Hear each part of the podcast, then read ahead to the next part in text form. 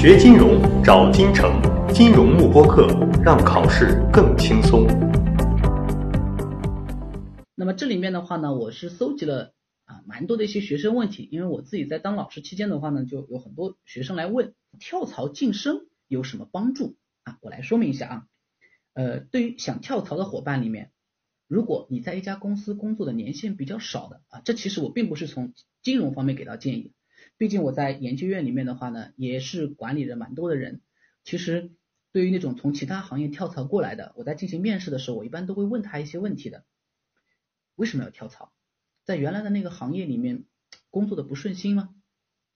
就你要清楚你跳槽的原因是什么。其实很多的时候里面都是想的不明不白，觉得好像就工作不开心，然后就跳槽了。C V 证书跟 F M 证书。如果你说对跳槽晋升有帮助的，我只能说对于一些非常明确的写了，比如说 CFA 证书优先啊，FAM 证书优先啊，或者说在这个行业里面啊，在在这家公司里面本身他们就非常重视这些证书的，哎，那可能对你来说是有点帮助的，真的是有。那如果说你去的一些公司里面，可能对 CFA 也没什么要求的，不是说这门证书必然能给你贴金。公司里面想给你晋升、给你加工资，他其实都是看你这个人的能力到底对他有什么帮助。我指的是私企啊啊，国企里面我们暂时啊不不予以讨论。他其实看得很明白的，你来我这个地方到底能给我带来多大的价值优势？不是说你考过一门 CFA 证书，好像他就得把你之前的报名费都给你一样，这没有这样的一个说法。但如果说他认为这个证书是非常有必要的，比如说金城。你考过 CFA 三级证书，那么想来京城里面做研究院的一个工作，那对我来说，这简直就是非常好的一件事情啊！你已经通过三级证书，所以你的学识上面肯定没有问题啊，这是我非常急需的人才。如果你是通过 CFA 二级证书，也是一个比较好的一个分数通过的，我也是非常热情欢迎的。这都是你看，对京城来说，我就会觉得这个证书不错。所以你要是其他的一些公司呢，我不敢给你肯定啊。这是啊这个，然后有同学提到有证书。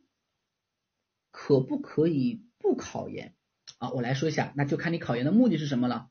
如果你考研的目的是想为了去学一些知识的，那么在金融里面 CFA 就足够了，因为国外有非常多的研究生里面百分之七十的课程设置是跟 CFA 重调的，比如说特别像英国的一些一些学校里面，这非常的相像，所以没有必要。那么最多在考研的过程中，那你可以额外掌握到的，比如说写论文的一些技巧呀，啊 teamwork 的一些技巧或展示的一些技巧啊。我跟大家相处的一些技巧啊，以及非常多的一些时间等等的啊，这可能是考一门 CFA 证书所不能够获得的，其他都可以。不仅如此，人家还更廉价。那当然了，缺陷也是有的。考研结束，你是有一本考研结业证书的啊，就是研究生毕业证书的，所以你的学历叫研究生。但是 CFA 这个证书不能充当研究生的学历，所以你是为了以学历这样的一个目的而言的话，那这两个是不能充的啊。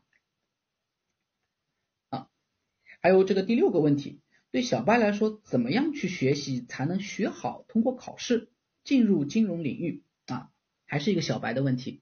我来说一下，我觉得小白的学生我见过非常多了啊，特别多小白的学生自己之前也都接触到过。怎么样去学好，你就想清楚一个问题就好了。这个东西去学，你是以什么目的？把自己的初心写下来。然后呢，京城，嗯啊，这个地方我可以稍微给大家透露一下啊。之前的话，我在我们在设计产品的时候有想到过这样的，能不能让学生的话呢，就是把自己最想的，就是最初的时候考 CFA 证书到底是什么目的，然后呢，把这个东西呢写下来，写下来之后啊，你们每次在看视频之前就会弹出这句话，时时刻刻警醒你，我们称之为不忘初心。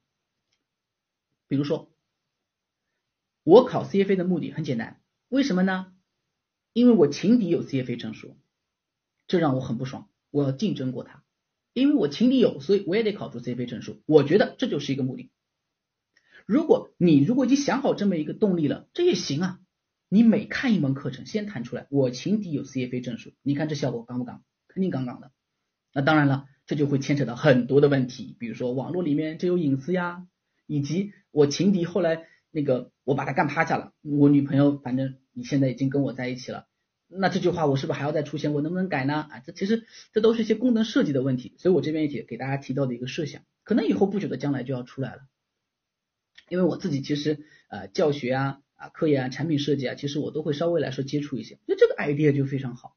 这其实对你来说就是一个初心或者说是目标，我这边给大家举这样的一个例子，你目标如果已经定下来了，对于小白来说肯定是能够过的。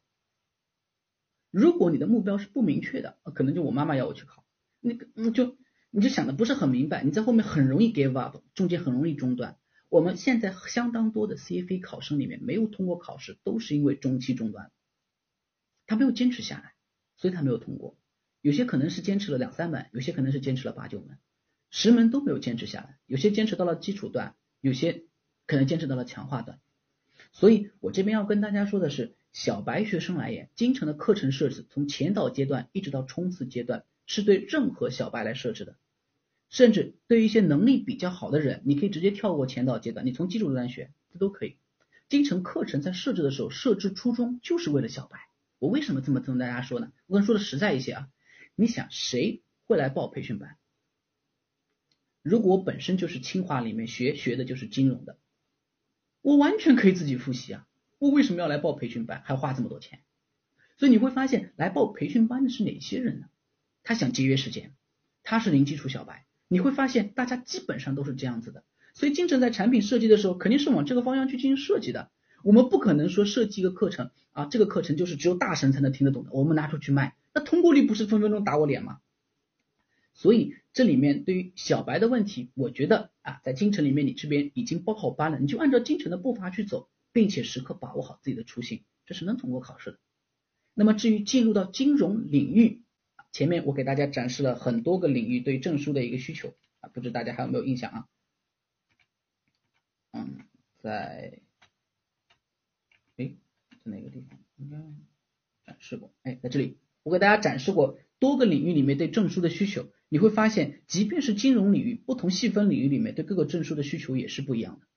所以，如果你要进入到金融领域，我就比如说是投行好了，那你首先得有证券从业资格证，这你才能有。